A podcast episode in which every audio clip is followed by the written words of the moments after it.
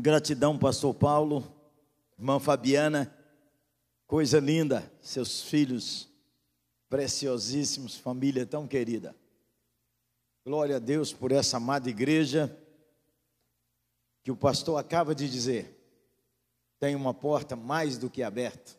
Precisa crer no que ele acabou de falar. Precisa crer no que seu pastor acabou de falar. Eu fiquei empolgado só do que ele falou. Eu já podia ir embora. O culto, pá. Fiquei empolgadaço com o que ele acabou de dizer sobre Deus posicionar essa igreja.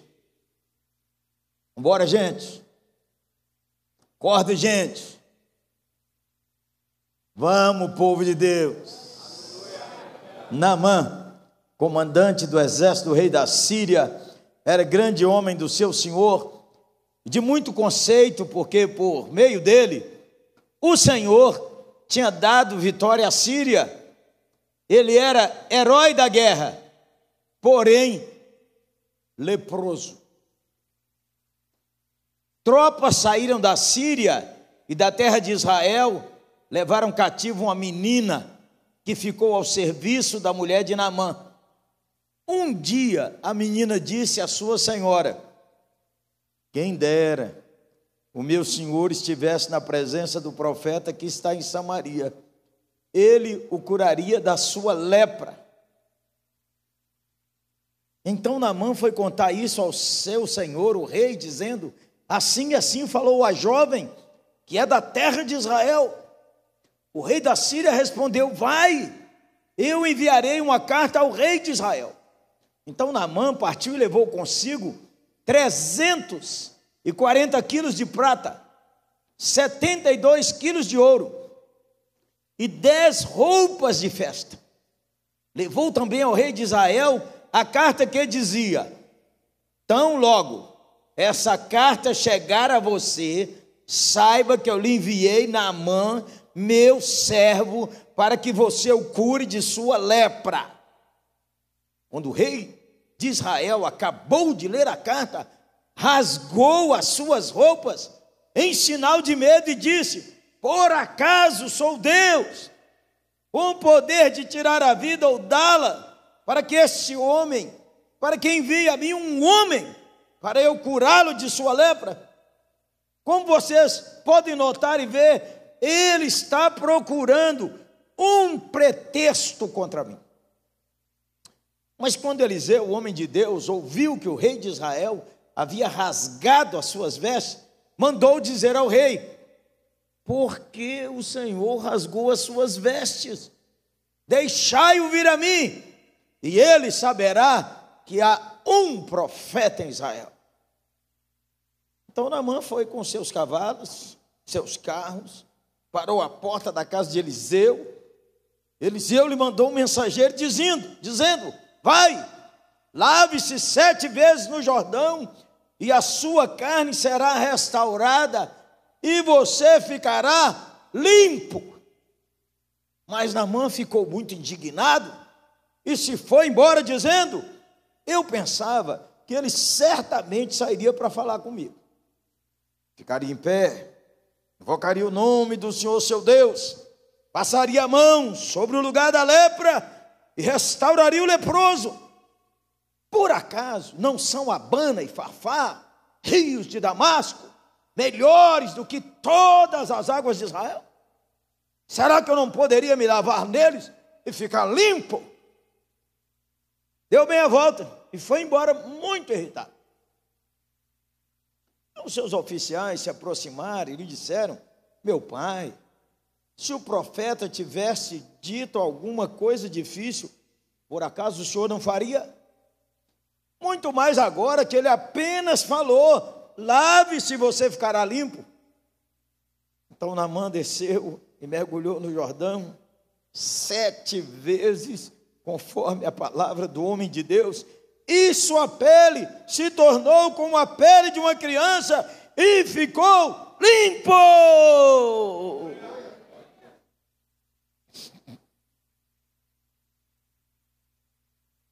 Depois ele voltou homem de Deus, ele, toda a sua comitiva, veio, pôs-se diante dele e disse: Eis que agora eu reconheço que em toda a terra não há Deus, a não ser em Israel. E agora, por favor, aceite um presente desse teu servo. Porém, Eliseu respondeu: Tão certo como vive o Senhor, em cuja presença estou, não aceitarei nada. Naamã insistiu com ele para que aceitasse, mas ele recusou. Então Naamã disse: Se você não quer, então peço que seja permitido a esse seu servo levar duas mulas carregadas de terra. Porque esse teu servo nunca mais oferecerá holocaustos nem sacrifícios a outros deuses, a não ser o Senhor. Mas que o Senhor Deus perdoe o seu servo uma coisa. Quando meu senhor o rei entrar no templo de Rimon para lhe adorar, e ele se encostar no meu braço, e eu também tiver que me ajoelhar no templo de Rimon e me encurvar, quando assim me prostrar no templo de Rimon, que o Senhor Deus perdoe este teu servo por isso. Eliseu lhe disse: Vá em paz.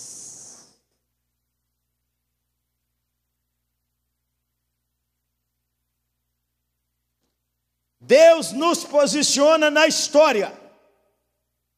Deus nos posiciona nos lugares. Não tem nada errado com o tempo do coronavírus. Tudo Deus estabeleceu na eternidade e nos posicionou nessa hora da história.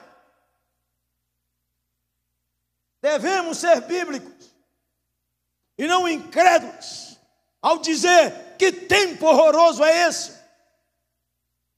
que tempo horrível. Quando que as coisas vão melhorar?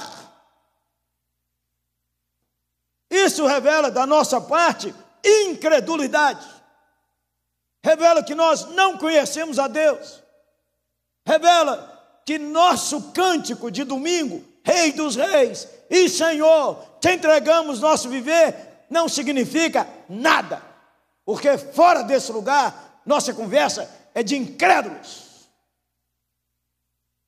Deus nos posiciona dentro da história. Poderíamos ter nascido no século XVIII, poderíamos ter nascido no século XIX, ou no século 23, se o Senhor Jesus não voltar até lá, mas Deus nos posicionou hoje. Devemos então obedecer às Escrituras. A Bíblia diz: em tudo dai graças. Vivemos no tempo que Deus definiu. Esse é o tempo que você vai viver. E quantos anos eu vou viver? Isso é um detalhe. É um detalhe. Não é quantos anos nós vivemos, é se valeu viver. Se nossa vida significou alguma coisa na história para a glória do Senhor Jesus. Temos uma mentalidade que Deus estabeleceu que nós temos que mudar ela. Que o melhor da vida é ter conforto que o melhor da vida é ter segurança, que o melhor da vida é que a gente viva como a canção de 31 de dezembro: muito dinheiro no bolso, saúde para dar e vender, blim, blam. Mas o tempo do corona significa que todas as nações acordaram para lembrar que a morte é seu companheiro no caminho que a morte é seu amigo invisível que caminha ao seu lado todo dia, toda hora. Ou seu inimigo, dependendo da sua teologia. Porque a Bíblia diz que nós temos que morrer. E nós somos como águas derramadas sobre a terra que não se pode ajuntar. Nesse tempo da história, olhamos para a providência, como diria John Piper, carrancuda, mas nós não encontramos o sorriso de Deus por causa da nossa incredulidade. E aí vivemos como profanos, não como servos do Altíssimo. E aí nós temos que realinhar nossa cuca à eterna palavra de Deus. Porque nós temos que viver outro ambiente de compreender a morte. Não fomos criados para morrer, vamos morrer por causa do pecado. Fomos criados para viver eternamente, mas para viver eternamente nós temos que morrer, porque só vamos viver eternamente se ressuscitados pelo poder do Senhor Jesus. Muita gente quer ir para o céu e não quer morrer.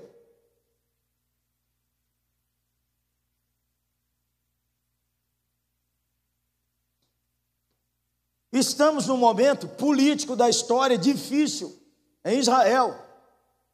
No Brasil e nas nações, nunca a política foi fácil. Nunca. Nunca. É porque nós não estamos lendo a Bíblia direito, imagino. Nunca a política foi fácil.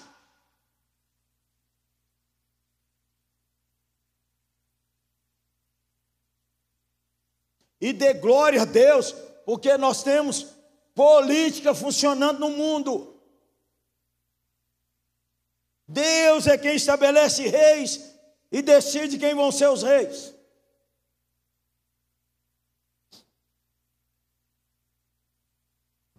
Se nós não tivermos, irmãos, a história da salvação, o roteiro da salvação na nossa cabeça, a gente pira.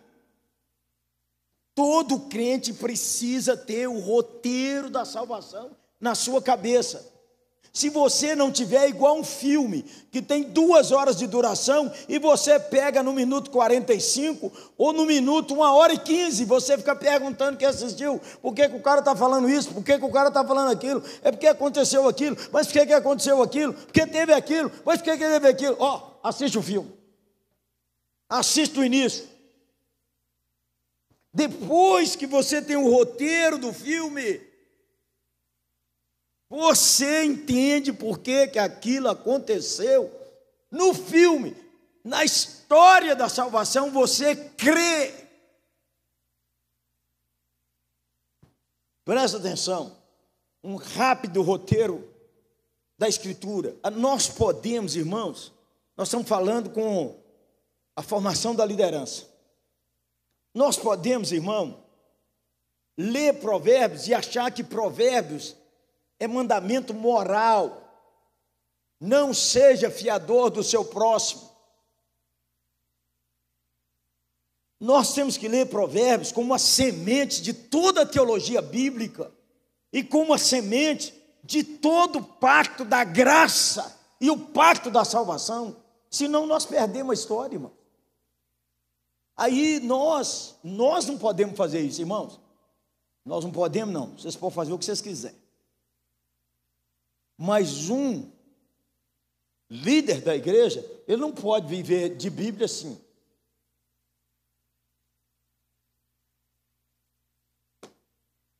Deus me falou. Que isso, cara? Você precisa ter mais juízo. Você precisa ser mais respeitoso com a palavra de Deus. Afinal de contas, Deus mandou escrever um livro que tem começo, fim e propósito. Por que você não leu ele inteiro? E não é simples ler a Bíblia. É simples ler a Bíblia, mas precisa compreender o que que trata esse livro. Deus nos posiciona na história. Se a gente não compreender isso, a gente pira. Um conflito brutal de reinos. A Síria é uma nação que avança para conquistar seus vizinhos. A Síria tem um exército poderoso. O pequeno reino de Davi, comparado com as grandes potências da época, já foi dividido entre Judá e Samaria. e a região norte está oprimida pela Síria. A Síria cobra altos impostos de Israel. A Síria oprime Israel. Terroristas da Síria continuamente invadem Israel para roubar o que foi produzido, para roubar jovens, para capturar pessoas. E o rei de Israel, inerte, sua política não consegue reagir. Numa dessas incursões, terroristas da Síria roubam uma menina, chamada menina pelo narrador, chamada jovem pelo Namã. Tropas da Síria levaram e da terra de Israel levaram cativo uma menina. A narrativa diz assim: que ficou a serviço da mulher de Namã. Nós não sabemos os detalhes. Ela foi vendida no mercado de escravos. O que, que aconteceu com essa menina, nós não sabemos. Só sabemos que ela foi parar na casa do Namã. O narrador começa dizendo: era Namã, o herói da guerra, o comandante do exército, mas ele era leproso. Todo mundo fede em algum lugar, você também. É que o povo não sabe. Se eu soubesse de sua vida o que você pensa, pelo amor de Deus, ninguém nunca diria, você é uma benção. Eles só dizem porque só sabe por cima. Olha que Deus que nos conhece tudo ainda nos ama.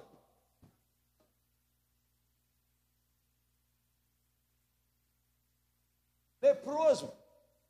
Em Israel, o leproso tem que gritar assim: 100 metros de distância, imundo, imundo, não chegue. Pois a menina israelita, criada no temor do Senhor, mesmo na Síria, mesmo em Israel,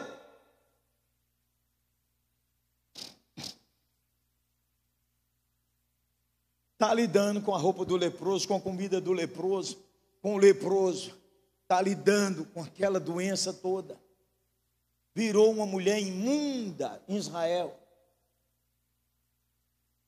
Você sabe, toda passadeira, toda diarista, todo mundo que trabalha em sua casa sabe os podres. Acha que não sabe, não, porque sabe. Está nervoso hoje, hein, reverendo? Pastor hoje está meio bravo, né, Claudinha? Está preocupado hoje, pastor? O que eu pensei, ela não pode saber, não é de sua conta. A senhora veio passar roupa. Dona Iraci, que é igual uma mãe para nós. Está lá em casa há 15 anos, sabe tudo. Sabe buscar um du, sabe as broncas, cara feia. Discreta. Já me viu. Boca dura com Cláudia. Fala nada, esconde lá para dentro. Se tranca por lá, enquanto o pau quebra. A menina que está na casa de Namã está vendo aquela tristeza. A lepra pode descrever várias doenças de pele, inclusive câncer. A lepra, havia um tipo de lepra que comia toda a cartilagem. Se essa foi a Namã, a situação dele está horrorosa. Ele já não tem nariz, nem orelha, nem órgão sexual. Brabíssimo. E os dedos estão podres. Não pode sacudir a mão que o dedo pula fora. Brutal. O leproso, quando você estuda a lepra, a única pessoa que ainda se compadecia do leproso era a mãe dele em Israel, que de longe deixava comida e as pessoas vinham, jogavam pedra nele, gritavam imundo, imundo. A mãe deixava alguma coisa para ele comer. E ele vinha se arrastando, levando pedra, morria podre, apodrecendo. Por isso que quando Jesus encontra o leproso, ele disse: o Senhor quiser e pode purificar-me. Jesus toca no leproso, é o escândalo dos escândalos. E esse é Deus. Quando Deus toca na sua vida, Ele não fica sujo. você e eu ficamos limpos. Aleluia!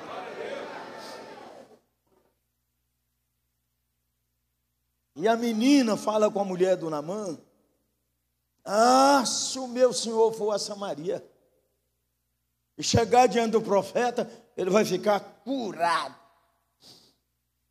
Gente, quando a gente está no desespero, a gente faz qualquer coisa, eu não é. Eu já, já conheço homens do sertão que estavam tão desesperados que não tinha remédio, mandaram ele tomar urina, ele tomou.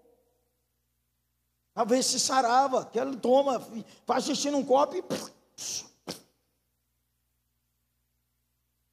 Quando a gente está desesperado, a gente faz qualquer coisa depois que diz não tem jeito. Eu já tive lá, quando o médico disse para mim que minha primeira esposa, Ana Maria, não tinha mais jeito, não tem remédio, não tem solução.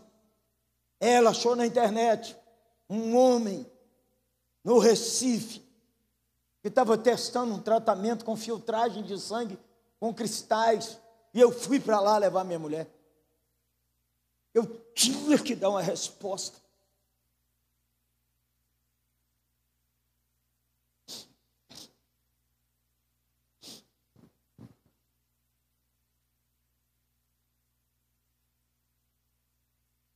O Namã foi, acreditou, foi lá no rei, disse, a moça falou que é isso, isso. O Namã é um homem tão guerreiro, deve ser porque é leproso. Ele não tem medo, ele tem coragem, ele enfrenta as batalhas, ele está botando para quebrar, porque já está fedendo mesmo, já está morto mesmo, já não presta mesmo, vamos pôr para quebrar. Quando a gente perde a esperança, a gente também não tem o que perder. Quando a gente não tem o que perder, a gente vai para cima de qualquer jeito. Tem duas maneiras de ir para cima. Ou você tem muito a ganhar, ou você acha que não tem mais jeito. O rei escreveu uma carta para o rei de Israel, carta desaforada. Estou te mandando, meu servo, devolve ele curado. O rei desesperou, falou: Você está doido? Ele acha que eu sou Deus. Quem já recebeu aqui uma mensagem desaforada, levanta a mão no zap. Quem nunca recebeu, eu vou orar para você receber, para você ficar normal, para você virar gente.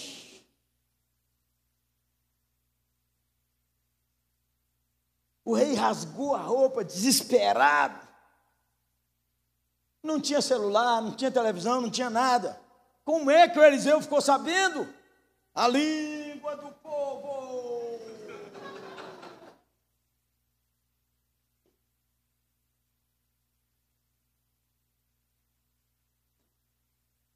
O Eliseu mandou falar com o rei, manda o homem vir aqui. Ei, tem um profeta aqui, fala com ele. Irmãos, imagine.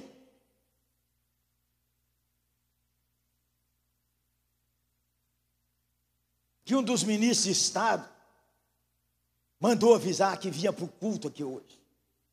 Ministro da Economia. Estou lá no culto da Democ.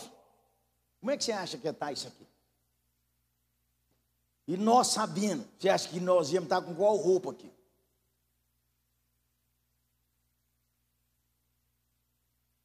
Menino, parou a rua do Eliseu, parou tudo. Porque vem na mão com os melhores cavalos da Síria, com os guerreiros mais bem treinados. Ele é o comandante do exército, com os ases da Síria. E possivelmente ele vem dentro de um carro, com um pano no rosto, porque ele é leproso.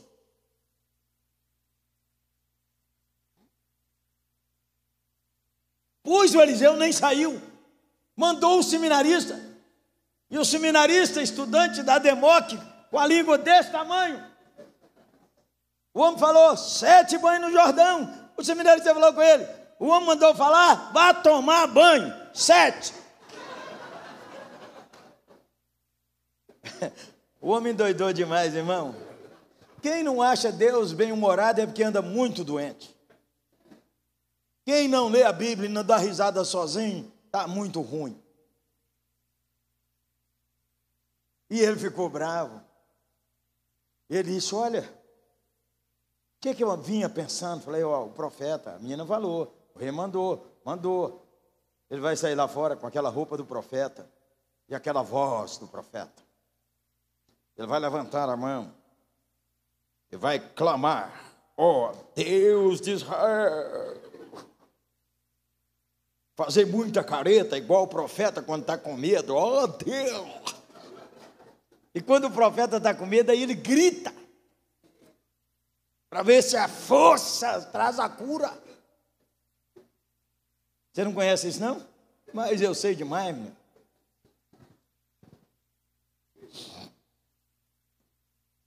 Se for para tomar banho, esse rio barrento que é o Jordão, eu tomo lá na minha cidade. As águas de Abana e Favá são límpidas. Eu não posso entrar lá e ficar limpo. Não pode, na mão, porque aqui é obediência. Não é do seu jeito, é do outro jeito. Acorda, igreja. Não é do seu jeito, é de acordo com a palavra de Deus. Não é como você, é como Deus diz.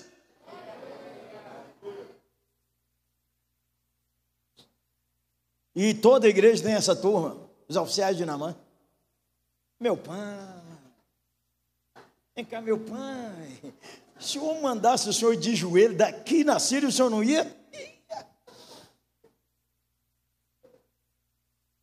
O senhor mandasse o senhor fazer uma coisa difícil, o senhor não fazia? Mas claro, o senhor mandou entrar aí sete vezes, meu irmão? Meu pai, vai lá, nós já viemos aqui, vamos lá. Vou não, vou não. Meu pai.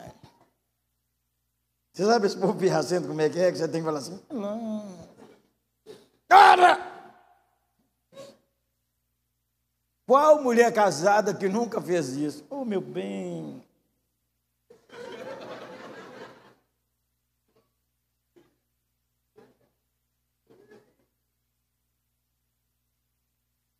A Bíblia não diz, mas já dei risada muito imaginando na mãe entrando nesse rio. Eu só vou uma vez. Você sabe como é que esse povo pirracento é? Essas mulheres pirracentas. Já viu? Sou mulher pirraçando para fazer um café, reclamando, eu não faço café nessa casa nunca mais. Eu tenho horror de ficar falando, me mandando e fazendo café e reclamando. Eu detesto isso, eu detesto isso. Da próxima vez, ela põe o café e diz: quem quiser que vá fazer o café. Não deu certo. Menino, eu já ri demais imaginando essas sete vezes.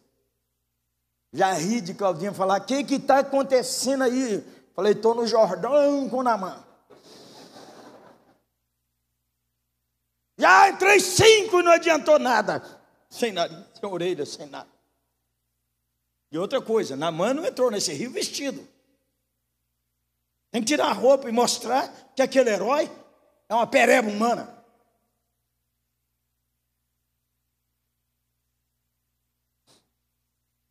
Seis meses nada. Eu não vou mais. Meu pai, já foi seis. Só falta uma. Para, meu pai.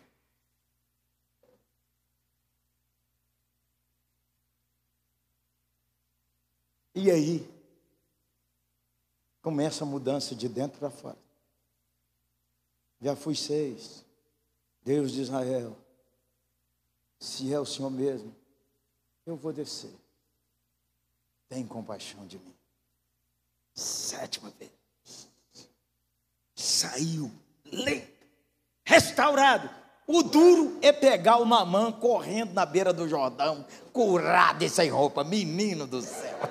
Pelo amor de Deus. Vem cá, meu pai.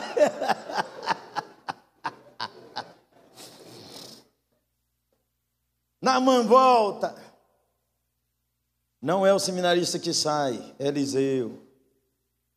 Porque o orgulho precede a queda, mas a humildade eleva aos olhos do Senhor.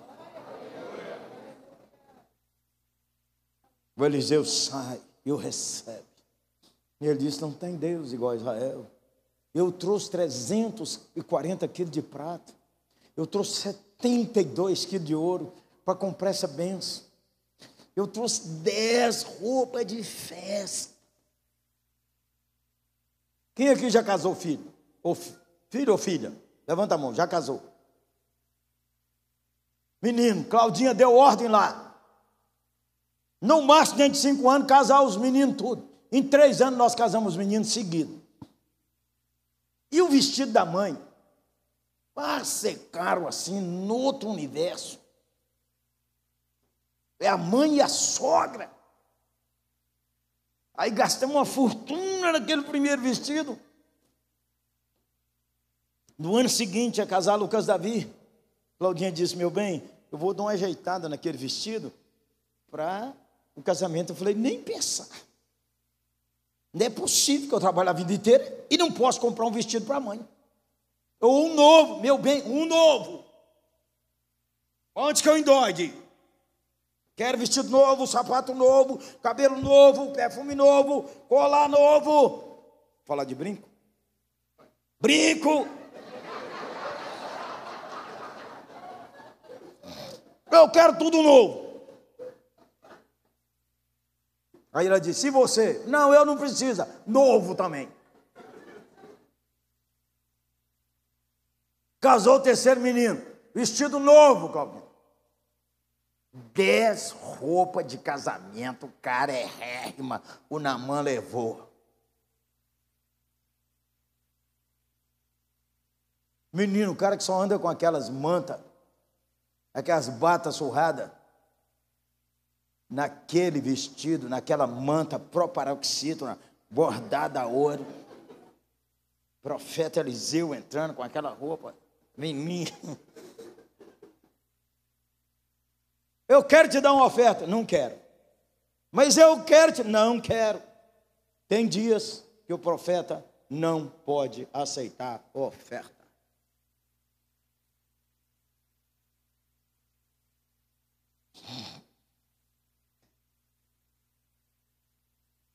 Namã veio, a Bíblia não diz, tudo é imaginação, imagino saudável.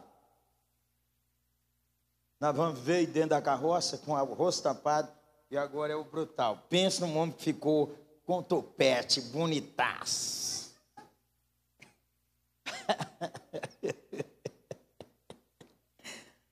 Aleluia! Menino do céu. Ele disse: então me dá duas mulas de terra, que eu vou fazer um altar lá em casa. E lá eu vou adorar o Senhor. E lá eu vou adorar o Rei de Israel. Porque nunca mais, nunca, no meu coração, eu vou adorar outro Deus. Na minha vida, eu vou adorar outro Deus.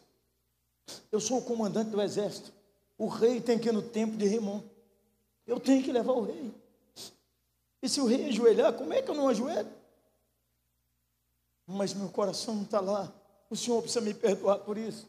E Eliseu diz: Vai na paz. Tem que deixar de ser um crente encrenquinho, beleza? Você anda reparando demais a vida dos outros e sua língua desse tamanho.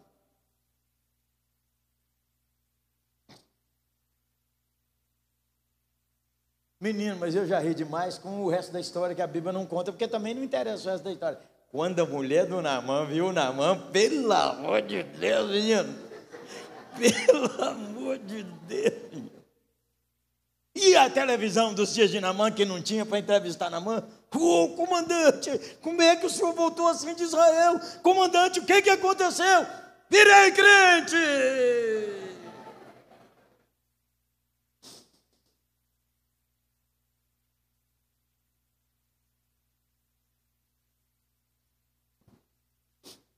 17 palavras apenas. Se eu contei direito, tomara o meu Senhor estivesse diante do profeta que está em Samaria, ele o curaria de sua lepra. Uma jovem anônima, uma menina anônima, apenas 17 palavras ou 18, dependendo da tradução.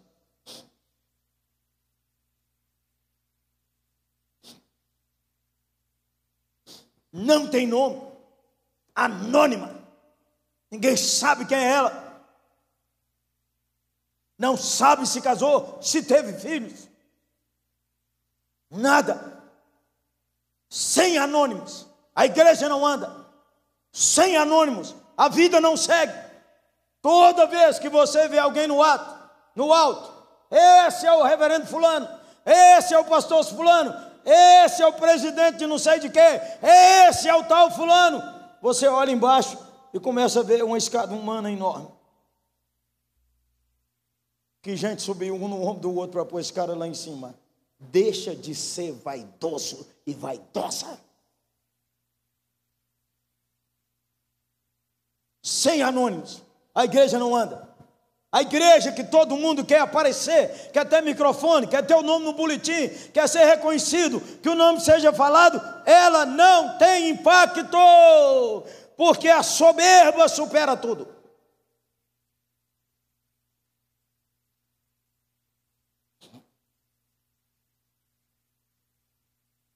Foi há muitos anos que eu escrevi isso. E esses dias eu me lembrei e chorei de novo e comecei a avaliar meu coração se eu estou no caminho. Essas 17 palavras me fizeram escrever isso. Um propósito especial. Um propósito da minha vida. Um propósito que eu quero viver. Um propósito especial. Eu quero ser uma pessoa sem amargura, cheia de fé, cheia de compaixão, doadora e missionária. Um propósito especial. Eu quero ser. Se ninguém quiser, eu quero. Eu quero ser, quero que Jesus me transforme, quero que o Cordeiro de Deus me mude, eu quero que Ele faça de mim uma pessoa sem amargura. Perdeu muita coisa, perdeu a família, levada escrava, perdeu seus amigos, perdeu a língua, é outra comida, é outro ambiente, lida com a lepra, sem amargura. O sofrimento não endureceu seu coração. O sofrimento não fez sua alma amarga. Se ela tivesse amarga, é como nós. Ela estaria dizendo que essa lepre pegue em todo mundo, pegue na sua mulher, pegue no seu filho, pegue no cachorro. Pegue no gato, pegue na sua mãe. Seu coração precisa sarar. Porque o centro de sua vida não é o Senhor Jesus, é você, é ególatra. Toda vez que nós dizemos estou decepcionado, é porque não é Deus que governa a nossa vida, é nosso umbigo. Morto não decepciona. Defunto não tem decepção. Ou morremos com Cristo, ou não morremos. Ou fomos crucificados, ou não fomos. Então, nossa cabeça precisa reorganizar. Desde a eternidade, o Senhor decidiu que no tempo do coronavírus, algumas famílias iam morrer todo mundo em dois dias. O pai, a mãe, a filha, ficar só o, só o homem. Por quê? Eu não sei. E você também não entende a vida. E ninguém precisa ter as respostas da vida para seguir adiante. E somos idólatras quando dizemos assim: Deus não tem me abençoado. Ou você acha que essa terra que roda na Via Láctea, sem desviar um milímetro, quem é que sustenta isso? Pela sua palavra, diz Colossenses, e pelo seu poder sustenta todas as coisas o Senhor Jesus de Nazaré.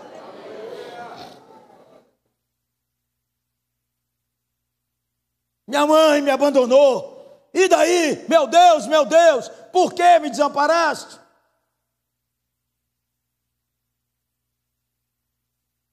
Temos que resgatar a teologia da graça, sobre a morte, sobre a ressurreição, sobre viver, sobre sofrer. Nós queremos conforto. A Bíblia diz que nós temos que morrer com Cristo. Viver é perigoso, disse o Guimarães Rosa. Viver traz sofrimento, é verdade. E um médico da nossa igreja, um dos melhores cirurgiões de Belo Horizonte, a mulher dele infartou ao lado dele na cama. E ele não pôde fazer NADA, nada. Ela faleceu ao lado dele. Menos, hein? Baixa sua bola, beleza? Para de encher aqui na igreja, ninguém me reconhece. Baixa sua bola, beleza? Sem amargura, sem ficar criticando o ex ou a ex ou sei lá quem. Nessa igreja nunca me dão oportunidade, disse uma mulher para mim na oitava. Essa igreja é muito difícil, pastor Jeremias. Eu sou levita. Falei, ô menina, primeiro que as tribos acabaram. Não tem Judá, não tem Levi, não tem, não tem ninguém mais não. Não tem Benjamim, não tem Zebulon, acabou.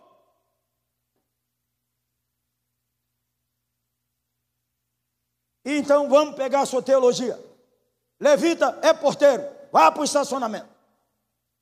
Eu vou me embora dessa igreja, porque não reconhece a gente. Falei, você não quer nada, menina, você quer microfone. Sem amargura. Descomplique-se. Tire a nhaca. Descomplique sua vida.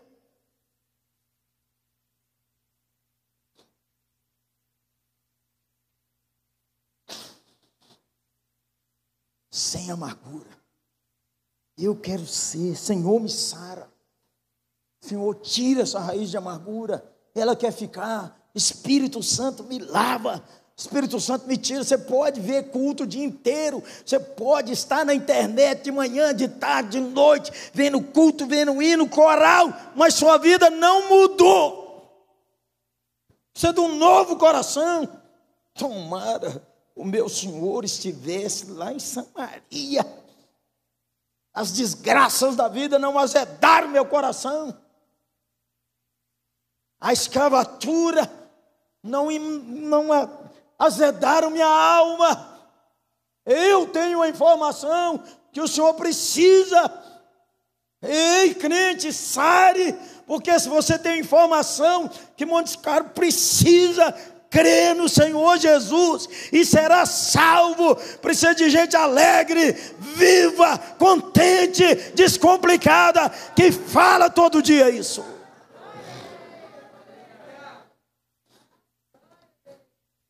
Gente que põe beleza na vida ao servir, descomplicadamente.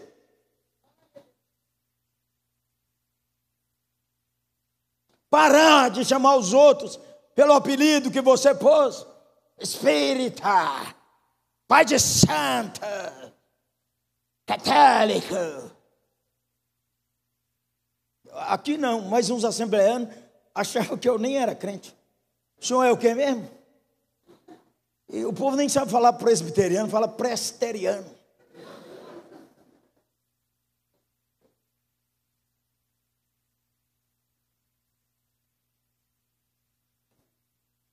Sem amargura. Você precisa reconciliar com sua história, com seu cabelo, com seu nariz, com seu nome. Você tem que parar de apresentar você pelo apelido. Como é que é seu nome? Mimi. Isso é nome de gato, não é de gente.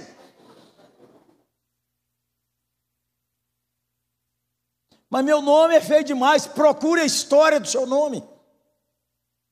Por que, que seu pai e sua mãe puseram esse nome? Deve ter alguma história boa ou engraçada. Se você achar graça, nós também vamos achar. Mas se você ficar amargurado, nós vamos sair dizendo assim: a mal, hein? Precisa reconciliar com a sua história, com suas dores, seus pecados, Deus, o abuso que você sofreu, a mentira que você foi alvo, o prejuízo que você teve, tudo isso faz parte da providência de Deus e não para o plano dele para a sua vida.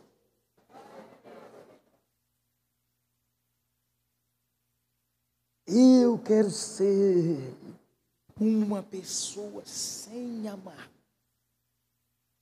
Fala aí comigo. Solta os braços e fala assim: sem amar.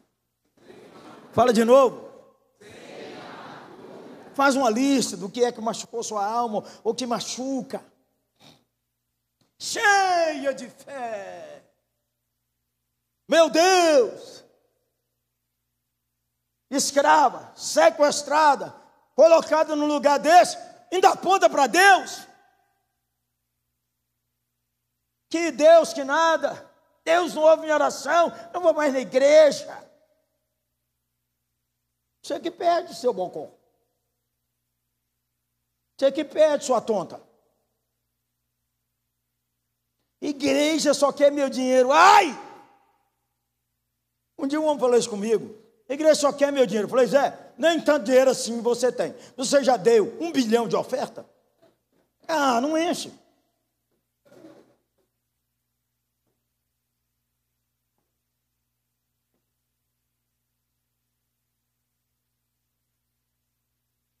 Cheia de. Eu não sei o que Deus está fazendo, mas Ele está fazendo. Ou aquele hino. Se fizer, Ele é Deus. Se não fizer, Ele é Deus. Aquilo é só conversa de dentro de culto. O Evangelho é na vida. O Evangelho é todo dia, 24 horas. Não é você amargurada com seus irmãos de sangue? Amargurada com sua cunhada e dizendo que você desviou porque fulano te decepcionou. Que é isso? Você não conhece o Senhor Jesus, não? Você não conhece o Cordeiro de Deus, o Rei dos Reis o Senhor dos Senhores? O que morreu, crucificado, mas ressuscitou e vive para sempre e tem autoridade, então você precisa se entregar a Ele para valer. Estou falando que a gente não é gente, não. Espera aí, me entenda. Aliás, vou perguntar: quem está me entendendo aqui, levanta a mão. Cheia de fé, eu vou continuar orando, eu vou continuar batendo na porta da graça. Alô, solteiro, você só será bem casado se for solteiro feliz. Se você for solteiro enjoado, vai dar um casado chato. E você que casou, e está vivendo essa chatice, já sabia disso quando era namorado e namorada. Não vem. Ah, se eu soubesse que era assim, sabia, mas queria levar ele para a cama. Mas queria levar ela para a cama. Sabia. Vem cá, não. Ninguém casou enganado aqui, não. Solteiro feliz, casado descomplicado. Solteiro enjoado, ai meu Deus.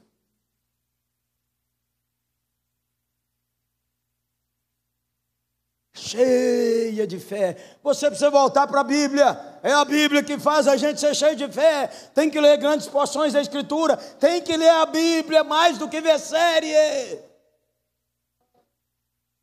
Tem que ler a Bíblia mais do que ficar rindo no TikTok.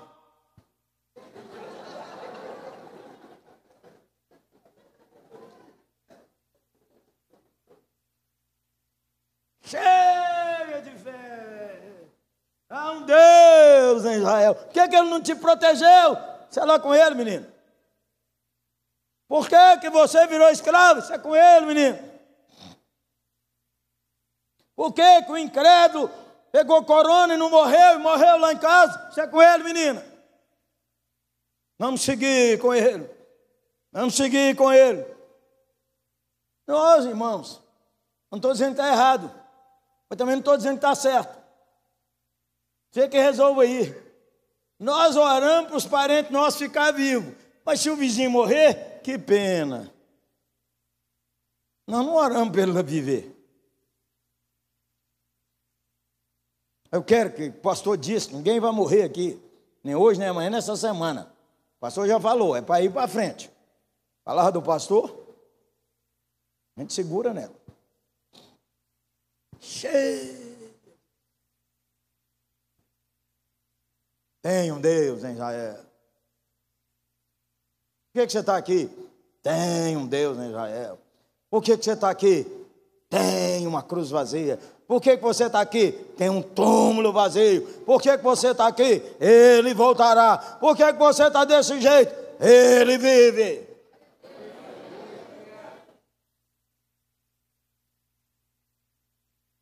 Muitas vezes, o desconforto é só para lixar você um pouquinho. Ou a vida inteira. Pastor, minha vida é só luta. Segue. Nunca passei um dia sem luta. Amém. Pastor, eu enfrento muito problema. É por isso que você está vivo. Porque o dia que não tiver mais problema, tchau. E liderança é assim, gente. Liderança só serve se tiver um problema para resolver. Se não tiver, para que liderança?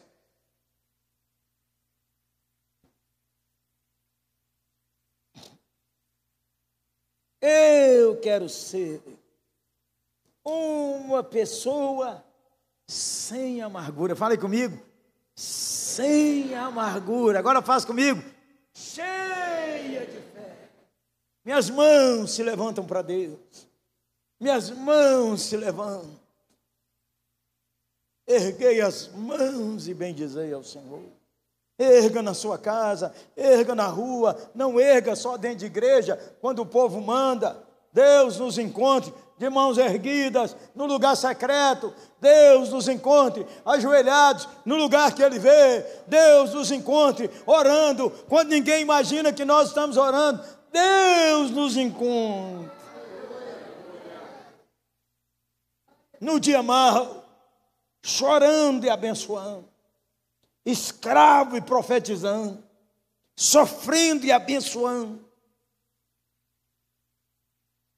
lidando com a pior cena que nunca imaginou e sendo bênção.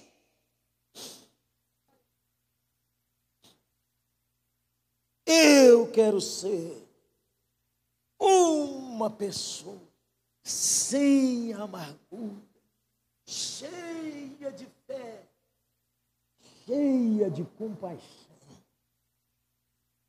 Uma pessoa que abraça quem está sofrendo. Uma pessoa que abraça quem sofre ao seu redor. O coração dessa menina não ficou nela, olhou para a situação da família. Tem um profeta em Samaria. Podia, como muitas vezes eu não vou ajudar ninguém, não. Ninguém nunca me ajudou. Eu não. Eu não. Eu não ajudo ninguém. Na hora que eu mais precisei, ninguém me ajudou.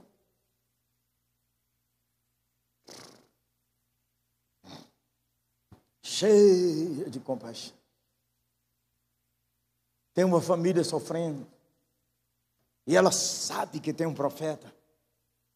E você sabe que Jesus vive e você sabe que o final da vida ou é inferno ou céu, e você sabe e não se compadece do perdido.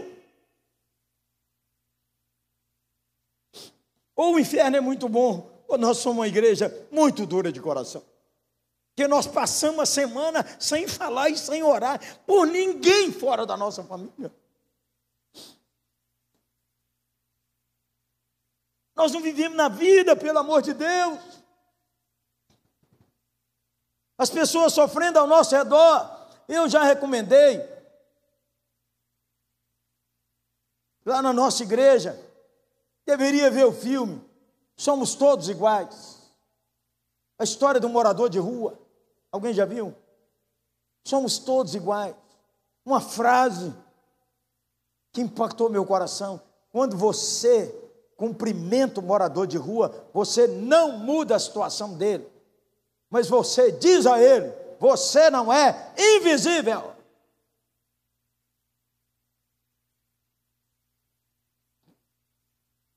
Cheia de compaixão.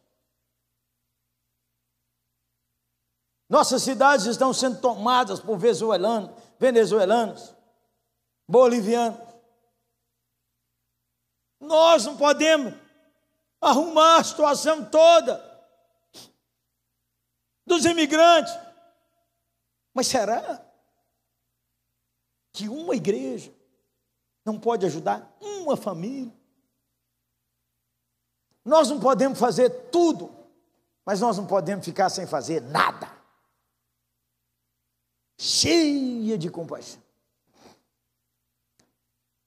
Servir com doçura, com bondade, com afetos. Servir com amor, com carinho. Sermos na vida Jesus vivendo em nós. Orar todo dia, tratar todo mundo com bondade, tratar todo mundo com carinho, reconhecer o porteiro, o faxineiro, o gari, o que coleta o lixo, é gente igual nós. Pensar na mulher que trabalha na sua casa, ou na diarista que ajuda há muitos anos, a casa dela tem móveis, precisa fazer um muro, precisa ajudar em quê? cheia de compaixão. Vem um profeta em Samaria e vendo a multidão. Não é possível, irmãos. Os irmãos me disseram de manhã que Montes Claros tem 420 mil habitantes. Nós temos que chorar aos pés do Salvador, porque a cidade cresce, e nós temos que perguntar: as igrejas estão crescendo? Os pecadores estão abandonando o caminho do inferno e voltando para o Senhor Jesus. A juventude da nossa cidade tem uma igreja que chora em oração por ela.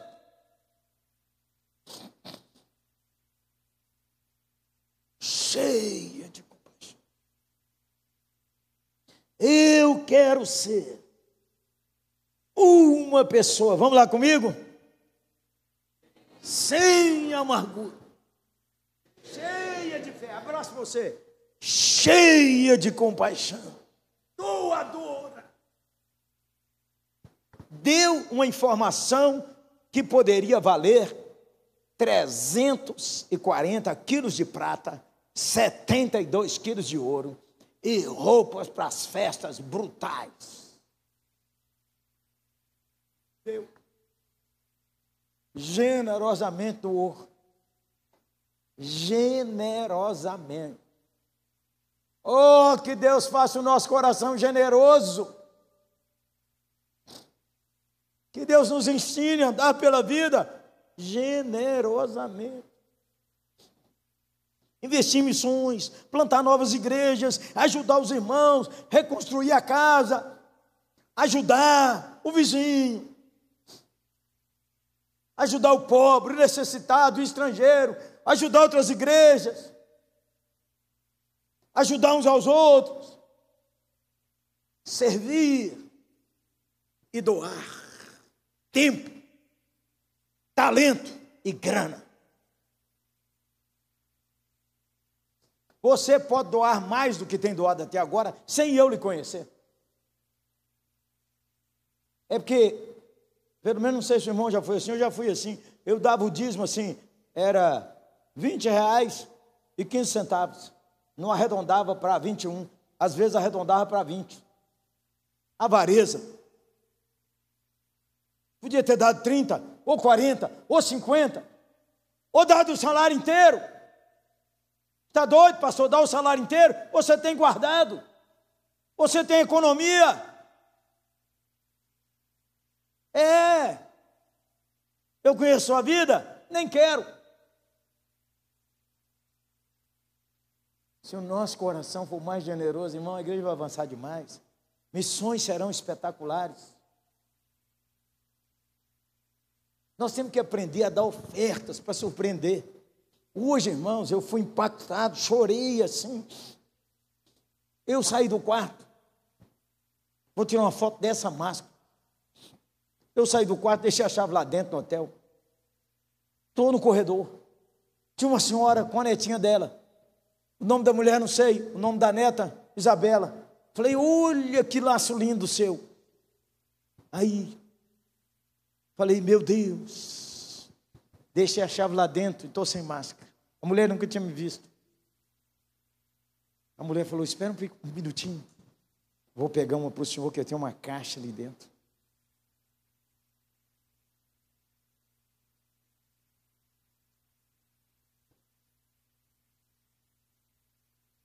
Seja um estranho que surpreenda as pessoas.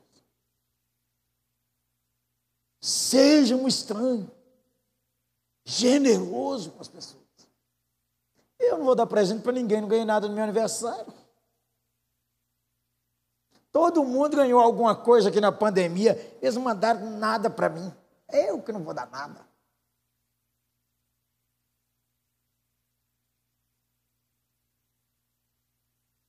Minha filha Rubia é Asperger. Ela tinha nove anos de idade. Um dia, Rubem chegou lá em casa com o óculos quebrado. Que, que é isso, minha filha?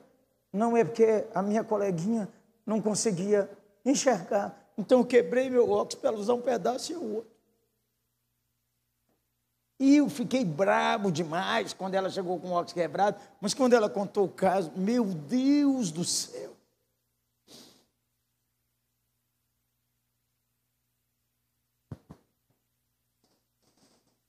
Doa, doa. Doa. Pede ao Senhor. Isso é obra de Deus, irmão. Que Deus amou o mundo. Quando somos generosos, somos parecidos com o Pai.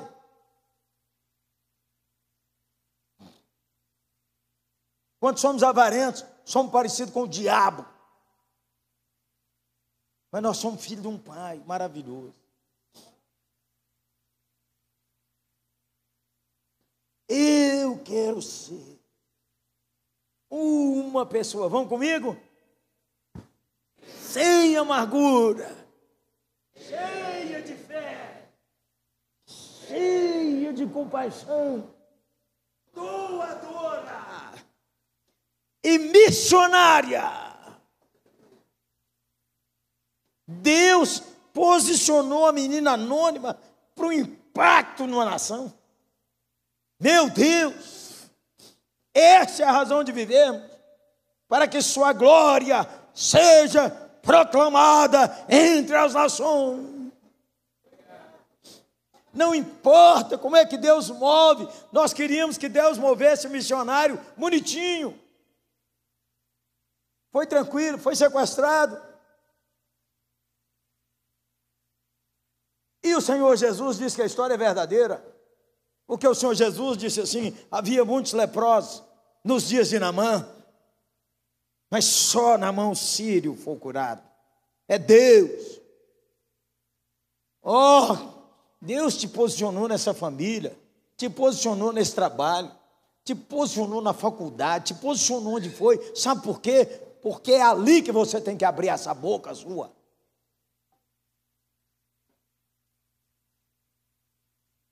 Tomara o meu Senhor fosse a Samaria. A questão não é só falar, vai lá na minha igreja. Não é. Ame o Senhor Jesus. Siga o Senhor Jesus. Eu já tenho minha religião. Parabéns. Siga o Senhor Jesus. Ame o Senhor Jesus. Irmãos, eu faço essa oração. Estou fazendo essa oração várias vezes no dia. Senhor, me ensine a amar o Senhor acima de todas as coisas. Senhor, me ensine a amar e ser fiel à minha mulher. Maridos, você tem que amar sua mulher. Isso é mandamento. Você não tem opção. Maridos, levante a mão. Você não tem opção. Ame a sua mulher. Isso é mandamento igual não roubar. Levanta a mão as mulheres. Seu mandamento é seja submissa ao seu marido. Você não tem opção. Isso não significa que você não tem que dar opinião, que você não tem que quebrar o pau com ele. Mas quando vocês não concordarem e ele falar, é assim, é assim, acabou. E você não fica murmurando pelas costas dele, com as cunhadas, com sua mãe, com quem quer que seja. Eu falei com ele que não ia dar certo, eu não concordo com isso. Você é insubmissa. E linguaruda.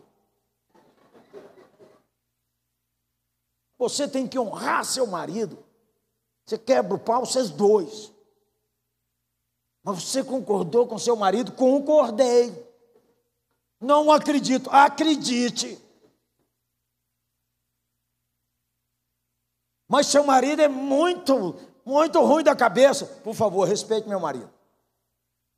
Umas mulheres criticam seu marido com você e você não fala nada.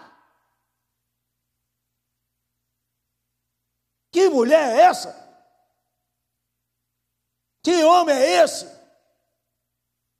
Olha, é mandamento. Você fazendo de livre vontade e com prazer é melhor. Ela quer assim. Mas se não, você obedece o mandamento. Pergunte a ela: como é que você se sente amada por mim? E deixa ela fazer a lista. E se vira, Zé.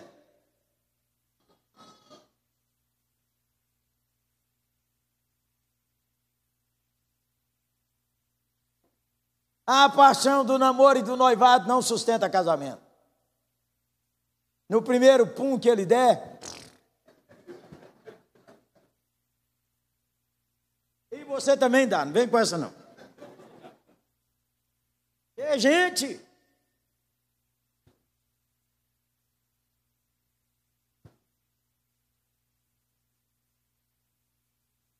As, os cinco continentes você apaixonar pelas nações. Não é possível que uma liderança tão espetacular não ore semanalmente pelos cinco continentes.